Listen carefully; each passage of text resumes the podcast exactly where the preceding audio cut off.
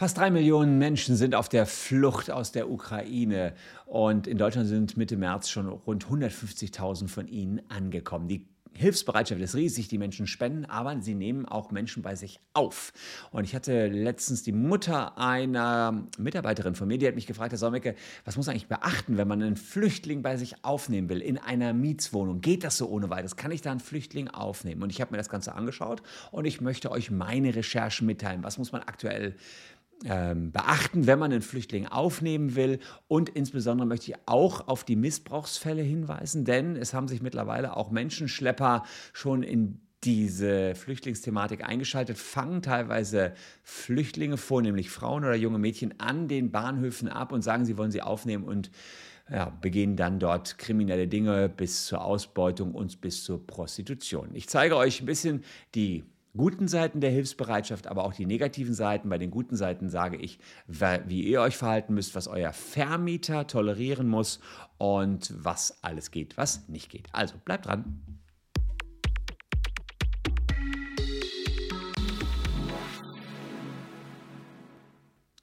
Hallo, ich bin Christian Solmecke, Rechtsanwalt und Partner der Kölner Medienrechtskanzlei Wildeborger und Solmecke und abonniert gern diesen Kanal, wenn ihr rechtlich immer up to date bleiben wollt. Ja, herzzerreißende Szenen spielen sich an den deutschen Bahnhöfen ab. Da sind also tausende Menschen, die aufgrund des Krieges geflohen sind nach Deutschland kommen und hier wirklich aber auch nett aufgenommen werden. Sie bekommen zu essen, zu trinken, Medikamente, Kleidung und manche bieten eben Zimmer an. Teilweise in einer Eigentumswohnung, teilweise in einer Mietwohnung und da gibt es eben rechtliche Fragestellungen. Die erste, die sich wahrscheinlich schon die Flüchtlinge stellen müssen, wenn sie hier ankommen, brauche ich ein Visum. Allerdings ist die Situation hier ein bisschen eine andere als bei der Flüchtlingskrise im Jahre 2015. Denn grundsätzlich kann man aus der Ukraine nach Deutschland auch ohne Visum einreisen. Das liegt daran, dass die EU die sogenannte Massenstromrichtlinie, Massenzustromrichtlinie aktiviert hat.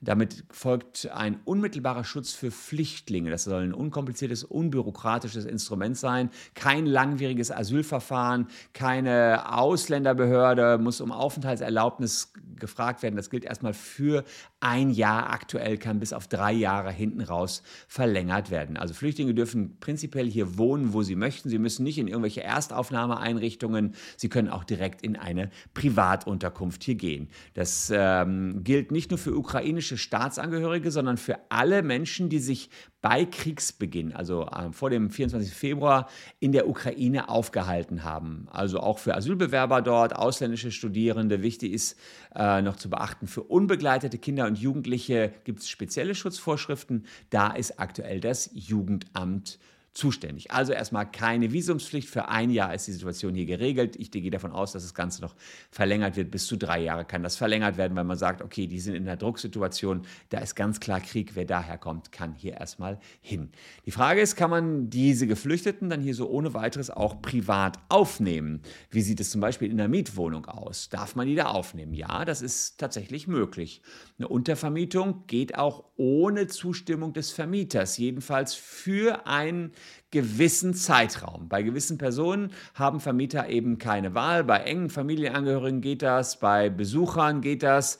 Ähm, es ist eigentlich nicht ganz genau eindeutig geklärt, wie lange ein Besuch gilt. Sechs bis acht Wochen, wohl ja. Darüber hinaus ist es eine dauerhafte Bleibe, muss man den Vermieter wieder um Erlaubnis fragen.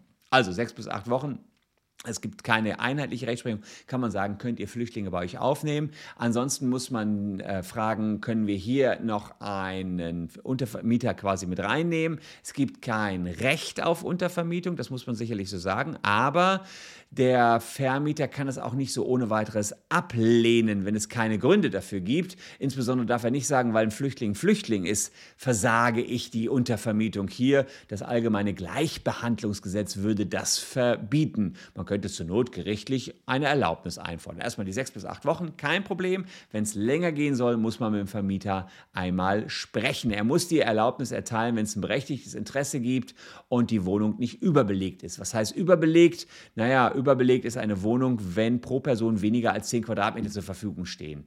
Das berechtigte Interesse ist natürlich die wichtige soziale Aufgabe, dass wir alle hier den Flüchtlingen helfen. Wer eine Eigentumswohnung hat, hat es ein bisschen leichter. Da gibt es zwar oft eine Wohnungseigentümergemeinschaft, aber man kann seine Sondereigentumseinheit nach seinen Zwecken nutzen. Und wenn der Nutzungszweck Wohnnutzung ist, dann darf man da in aller Regel auch Flüchtlinge aufnehmen. Die Frage ist, wer kommt für die Kosten auf, wenn ihr einen Flüchtling bei euch aufnimmt? Bislang gibt es für die Helfenden keinerlei staatliche Unterstützung, wohl aber für die Geflüchteten selbst.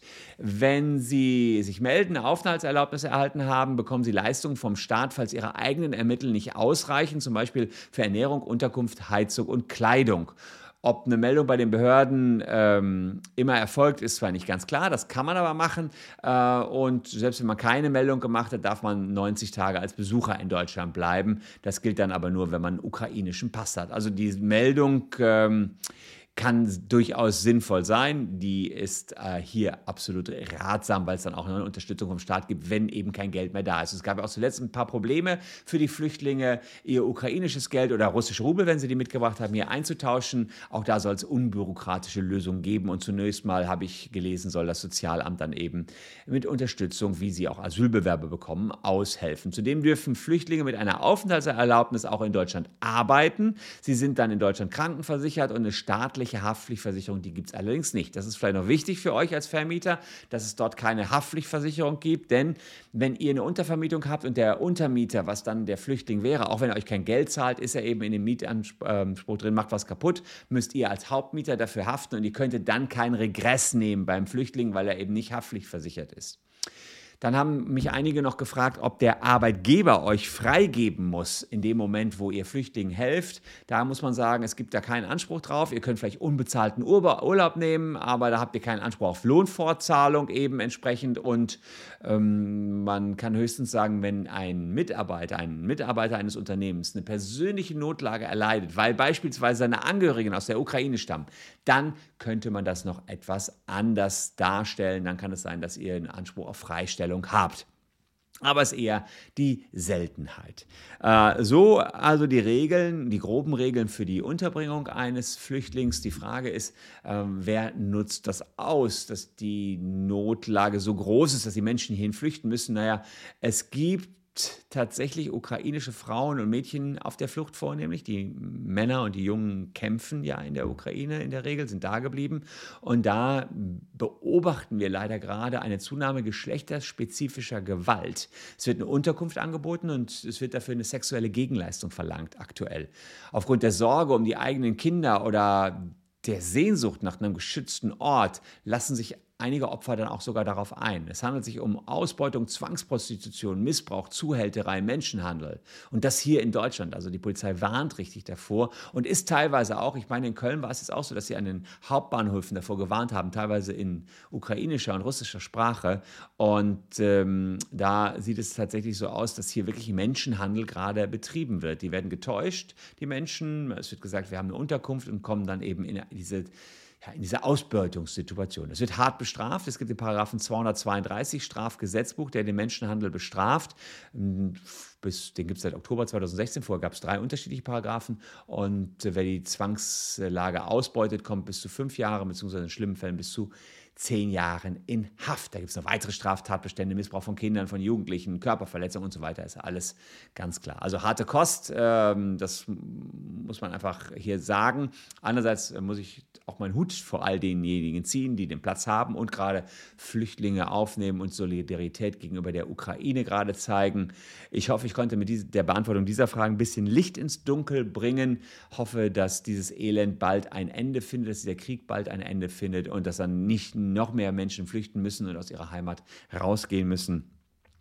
Das ist hier allen nur zu wünschen. Ich danke euch für eure Aufmerksamkeit. Hier noch zwei Videos, die euch ebenfalls interessieren könnten. Wir sehen uns morgen an gleicher Stelle schon wieder.